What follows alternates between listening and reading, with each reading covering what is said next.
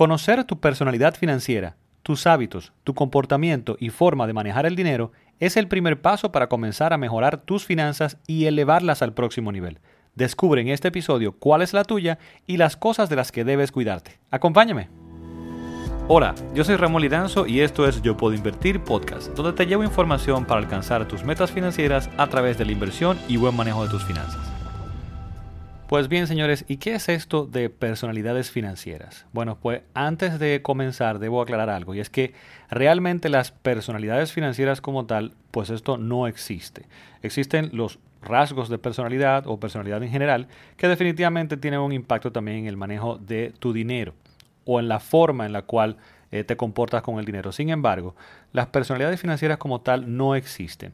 De lo que voy a estar hablando aquí, y te vas a encontrar también muchísimos tests eh, en internet y demás de personalidades financieras, es simplemente una forma de agrupar comportamientos, que puedes hacerlo de 10.000 formas, eh, donde lo que estamos buscando es identificar esos comportamientos, esos hábitos y demás, para poder ayudarte a mejorarlos, a darte ciertas eh, recomendaciones que te podrían servir puntualmente a ti, según esta, este eh, agrupamiento de comportamientos, para que puedas mejorar estas eh, cosas y mejorar tu comportamiento frente al dinero y tus finanzas personales. Yo específicamente, por ejemplo, analicé muchísimos tests, ninguno como que me, convenció y decidí, pues en base a lo que eh, conocí y, descubrí con todos estos tests, más eh, mi experiencia ayudando a diferentes personas y encontrando patrones en ellas, pues decidí agrupar eh, pues yo en cuatro categorías o en, cuatro, digamos, perfiles o personalidades financieras, entre comillas, estos comportamientos para poder darte ciertas recomendaciones de cómo puedes pues, mejorar tus finanzas. Esa es la intención más que nada de esto. Entonces, algo muy importante eh, con lo que te voy a comentar y por igual con cualquier test de personalidad financiera que tomes por ahí en internet o en cualquier sitio, es que nunca te vayas a quedar con esa etiqueta o con ese label de lo que te salió. El comportamiento humano es muy complejo y lo que te salga en un test o, o lo que te presente como resultado no te define completamente. Es simplemente una forma, como te decía nuevamente, de agrupar comportamientos para que puedas identificar ciertas cosas que puedas mejorar. Esto es todo, es la intención más que nada de esto que te voy a presentar en el día de hoy. Entonces, dicho esto, los cuatro grupos, los cuatro perfiles, los cuatro, las cuatro personalidades financieras que yo he definido son analítico, apasionado, cauteloso y alma libre.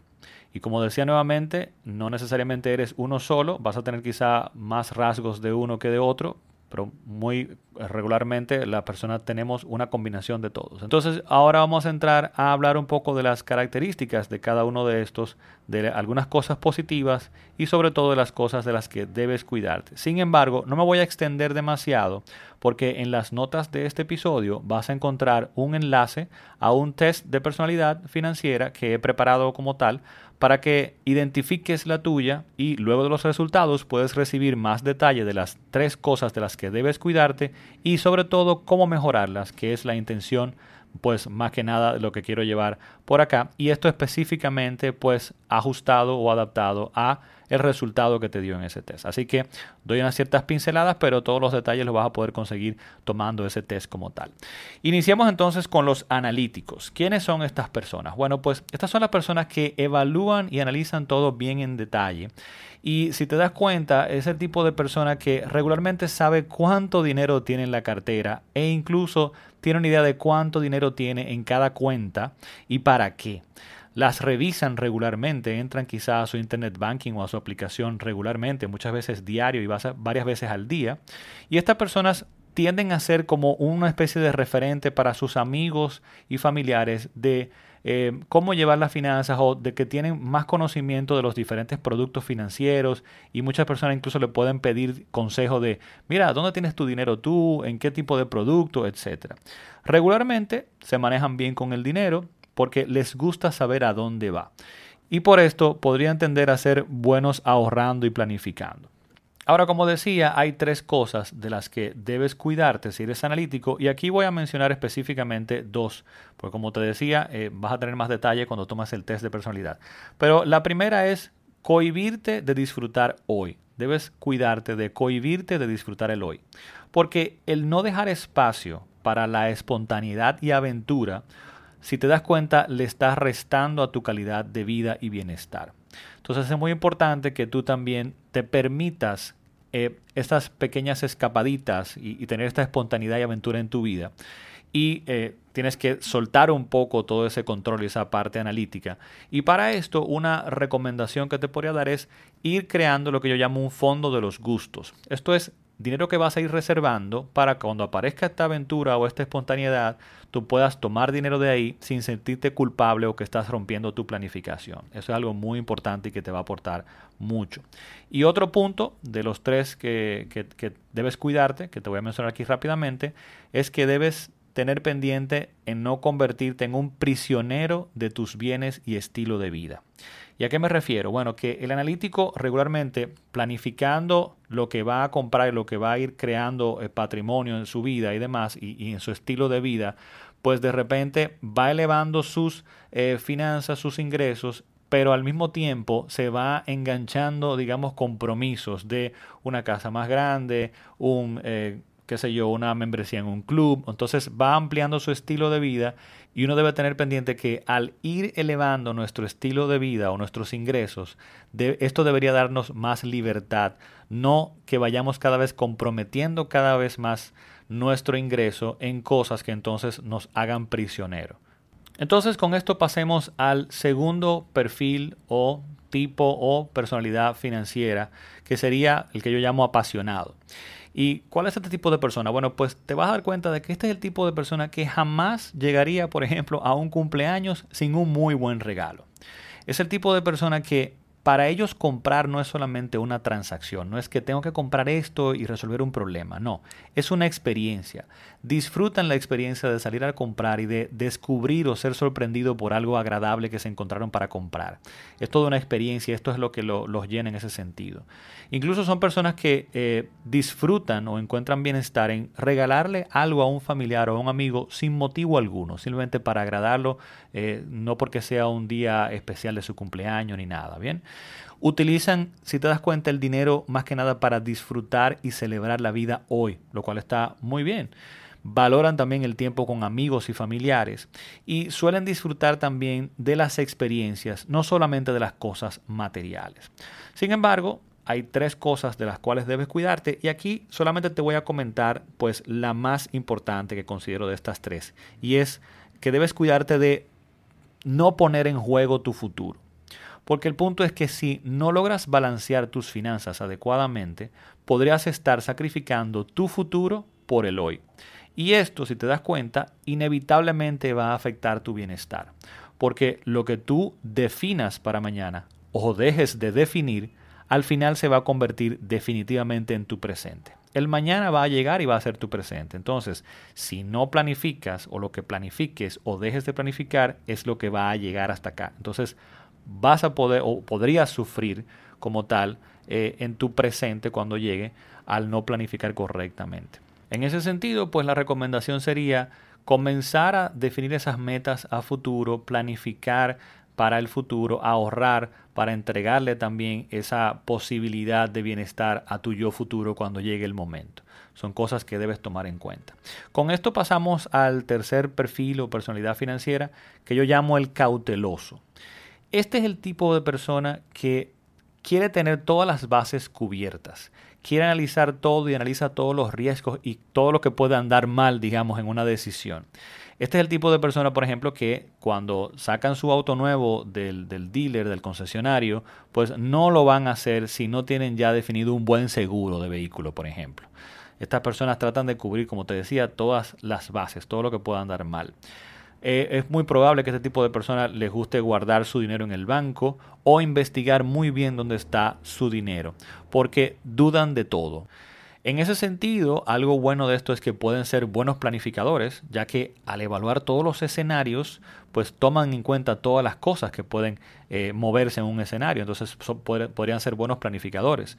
Suelen también tener dinero para imprevistos, pues son buenos ahorradores, o sea, siempre es este el tipo de persona que puede tener un clavito por ahí de dinero ahorrado para una eventualidad, porque es la forma como ven las cosas siempre, ¿no?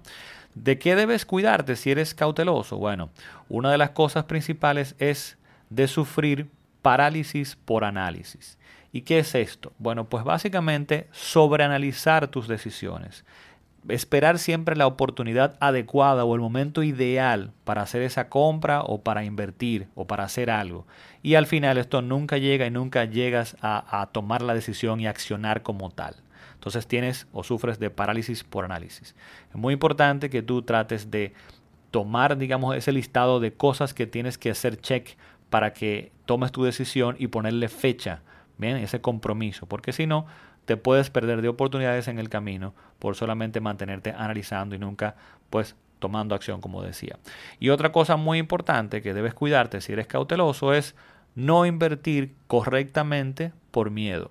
Porque muchas veces este tipo de personas lo que les puede parecer seguro, quizá colocar su dinero en el banco, por ejemplo, para ciertos objetivos, eh, no se está dando cuenta de que hay ciertos riesgos ahí, como es el riesgo, por ejemplo, de la inflación y el riesgo de la devaluación, que al final van a disminuir tu poder adquisitivo de ese dinero. Entonces, otras eh, opciones donde, de donde colocar tu dinero podrían ser mejores y menos riesgosas para ciertos objetivos, pero por estar siempre siendo un poco más cauteloso, digamos, de la cuenta, pues no lo haces y no analizas bien el riesgo. Debes educarte en esa parte de qué realmente es riesgo.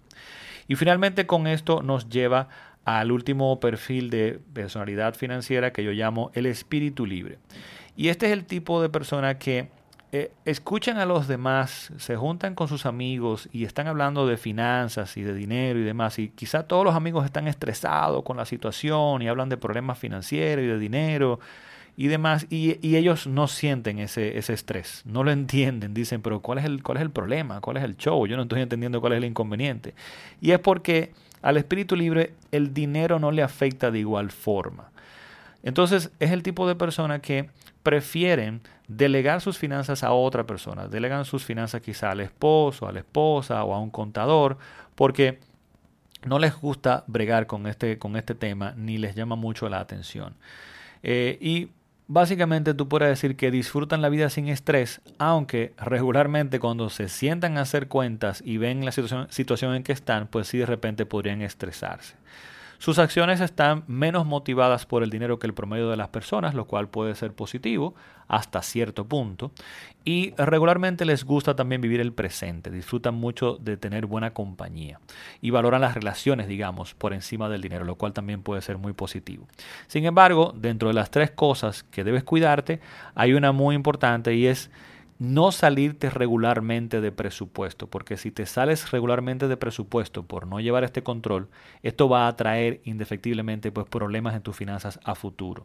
Si no controlas, si no te pones un poco de ojo a dónde está yendo el dinero y te disciplinas un poco para ver cómo estás manejando tu dinero, no vas a alcanzar tus metas más importantes, no vas a poder quizá cumplir todos tus compromisos regulares y podrías comenzar a endeudarte y crear una bola de nieve y demás. Y esto a futuro definitivamente va a impactar pues tu bienestar.